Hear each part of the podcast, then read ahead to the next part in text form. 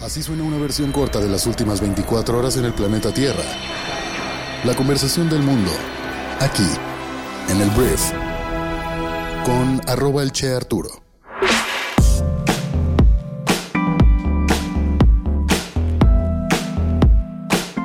Muy buenos días, bienvenidas, bienvenidos a esto que es el brief para este miércoles 14 de febrero. En este podcast vas a informarte con un resumen de las noticias que debes conocer el día de hoy y yo soy Arturo Salazar, tu anfitrión y uno de los fundadores de Briefy. Muchísimas gracias por estar aquí y vamos a comenzar con esto que es el brief.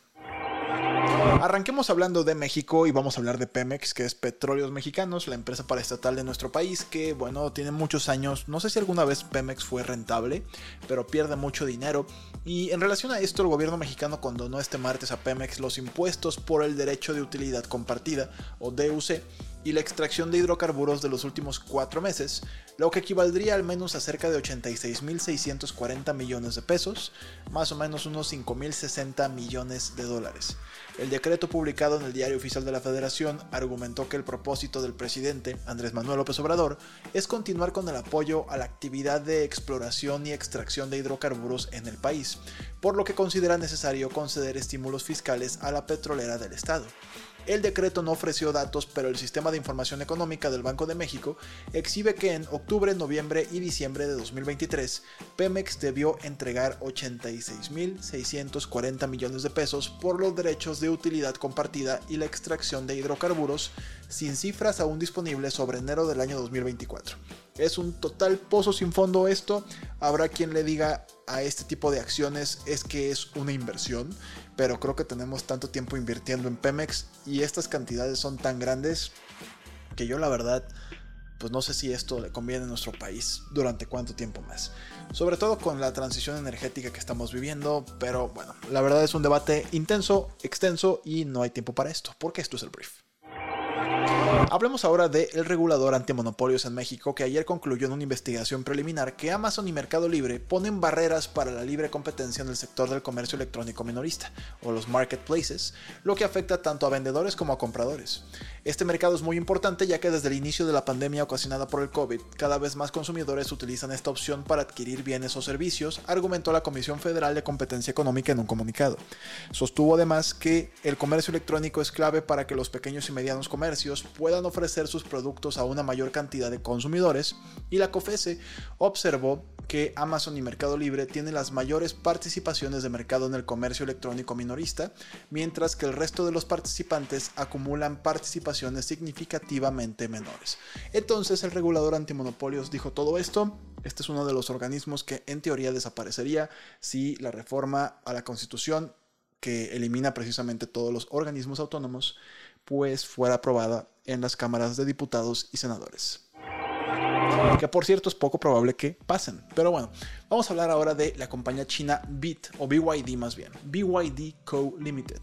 Es una empresa, como ya lo mencioné, china que vende automóviles en su mayoría eléctricos. Se habla de que es la competencia directa más importante que tiene Tesla en estos momentos.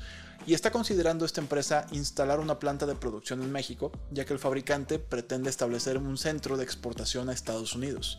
BYD, que de hecho superó a Tesla como el principal productor de vehículos eléctricos en ventas en el trimestre anterior, lanzó un estudio de factibilidad para la nueva fábrica y ya negocia con funcionarios gubernamentales en varios niveles y esto en diferentes ubicaciones, porque uno sabe que aquí el que dé más condonaciones, el que regale el terreno más grande es el que se queda con la planta muchas veces, no siempre, pero generalmente sí. Entonces, la firma china que tiene sus ventas concentradas en el gigante asiático apunta a expandir su presencia global y está construyendo nuevas plantas en el extranjero, además de ampliar las exportaciones desde China. Entonces, yo veo, la verdad, después de que Tesla dice que va a llegar a México, porque todavía no veo una piedra, la primera piedra, eh, yo creo que BYD sí le conviene llegar a nuestro país. Digo, en realidad a todo el mundo le conviene entrar a nuestro país. Hablemos tantito de política porque ayer Movimiento Ciudadano, en el Senado, apuró a la bancada de Morena al desahogo de la mitad de las 20 iniciativas que presentó el presidente Andrés Manuel López Obrador, ya que el senador Clemente Castañeda, que es el líder del grupo parlamentario de MC, aseguró que el Movimiento Naranja podría empujar la aprobación de esas iniciativas de carácter social. Las reformas que MC estaría dispuesto a apoyar son pueblos indígenas como sujetos de derecho, programas sociales, que incluye adultos mayores, personas con discapacidad y trabajadores del campo, bienestar animal, salario mínimo y salario para servidores públicos, trabajo juvenil, salud universal, vivienda, alimentación, medio ambiente y agua, servicio ferroviario y las dos reformas al sistema de pensiones. Este último me llama la atención debido a que en teoría la aprobación de ese sistema de pensiones compromete bastante el presupuesto público, pero me imagino que en algún momento querrán negociar los comos de esta reforma.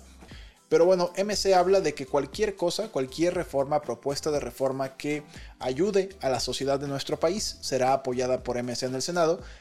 Y yo solamente espero que MC ese tipo de, iniciativas las vote a favor si realmente le convienen al país, ¿sabes? Más allá de un discurso de que yo aprobé o no aprobé o no apoyé o sí apoyé algunas iniciativas que de inicio se ven muy electorales, es año de elecciones y pues Movimiento Ciudadano por supuesto quiere mantener ciertos escaños y ciertos beneficios en nuestro país. Veremos qué pasa, pero de entrada el PRI, el PAN y el PRD también habían hablado de que iban a apoyar todo aquello que estuviera a favor de la sociedad, nada más que pues como ciudadanos sería pedirles que no aprueben pues ningún elemento que de alguna forma comprometa las finanzas públicas del país, porque eso sí sería pues un balazo en el pie a nivel nacional. Veremos qué pasa.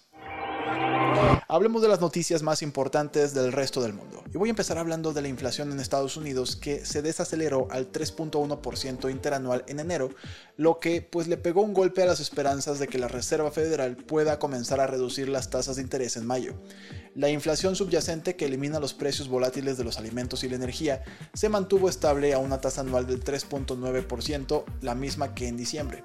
Los economistas predijeron ampliamente una caída más rápida de la inflación y una encuesta realizada por Bloomberg había pronosticado que la tasa general caería al 2.9%. Entonces se mantuvo en 3.1% en enero, interanual. Estonia advirtió que Rusia se está preparando para una guerra con la OTAN en la próxima década.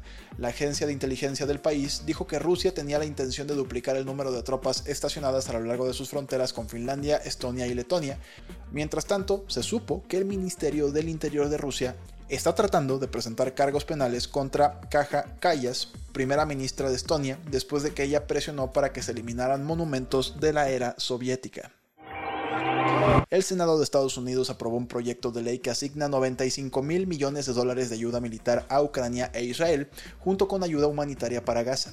El proyecto de ley pasa ahora a la Cámara de Representantes, donde enfrentará una fuerte oposición de los republicanos. Joe Biden, presidente de Estados Unidos, instó a la Cámara a oponerse a los tiranos que buscan conquistar o dividirse el territorio de sus vecinos. Hablemos un poquito de negocios porque la rama británica de The Body Shop, una empresa de cosméticos y cuidado de la piel, entró en bancarrota. Se espera que la empresa siga cotizando con normalidad mientras FRP Advisory, firma especializada en reestructuraciones corporativas, se hace cargo del futuro del minorista.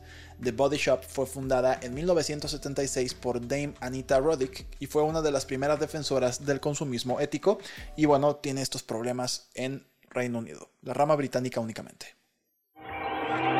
Pakistán se acercó a formar un gobierno después de las elecciones de la semana pasada. Según un portavoz, Nawaz Sharif, líder de la Liga Musulmana de Pakistán N, nominó a Shehbaz Sharif, su hermano y ex primer ministro, para el cargo de primer ministro.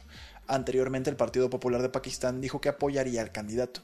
Mientras tanto, Imran Khan, el ex primer ministro encarcelado, se negó a unirse a cualquier coalición con sus oponentes. Entonces, pues se quedará encarcelado. En otros conflictos, las fuerzas azerbaiyanas mataron lamentablemente a cuatro soldados armenios. Los combates estallaron en el lado armenio de la frontera en la provincia de Sunik, partes de la cual están ocupadas por tropas azerbaiyanas desde el año 2022. Es el enfrentamiento más mortífero entre los dos países desde que Azerbaiyán capturó Nagorno-Karabaj, un enclave étnico armenio. Todo esto en septiembre. Y todo esto pues está generando temores de nuevas incursiones en Armenia. Emmanuel Macron, el presidente de Francia, dictaminó que los cientos de libreros a lo largo del Sena en París, hablo del río, podrían quedarse durante los Juegos Olímpicos de este verano. La policía local había planeado originalmente retirar a la mayoría de ellos antes de la ceremonia de apertura el 26 de julio por motivos de seguridad, pero la neta es que los vendedores son un elemento permanente en la capital desde hace más de dos siglos y al parecer no los van a retirar. Hablemos tantito de la Champions League, el torneo de clubes más importante del mundo. Y el día de ayer el Real Madrid venció como visitante un gol por cero al Leipzig en la ida de los octavos de final de la Champions. Este Brahim Díaz marcó el único gol del juego al minuto 48. Él fue el sustituto de este super crack inglés Bellingham que se lesionó ya hace un par de días. Entonces, un gol a cero gana el Real Madrid de visitante. En teoría debería calificar jugando ya en España. Y el otro juego que hubo el día de ayer también de octavos de final fue el Manchester City que venció al Copenhagen de visita, tres goles a uno. Y con esto pues ya está bastante encaminado su pase a cuartos de final que jugaría en casa el juego de vuelta. El jugador belga Kevin De Bruyne, el portugués Bernardo Silva y Phil Foden aseguraron la victoria del vigente campeón de Europa. Y si bien los locales llegaron a empatar momentáneamente el partido con gol de Magnus Matson al 34, al final los Citizens se llevan este partido y prácticamente el boleto a los cuartos de final. Muchísimas gracias por estar aquí. Esta fue la conversación del mundo para este miércoles. Esperando que te genere mucho valor. Feliz Día del Amor y la Amistad. Espero que pases una buena velada con tus amigos o pareja. Y bueno, gracias por estar aquí. Y nos escuchamos el día de mañana en la siguiente edición de esto que es el brief. Yo soy Arturo. Adiós.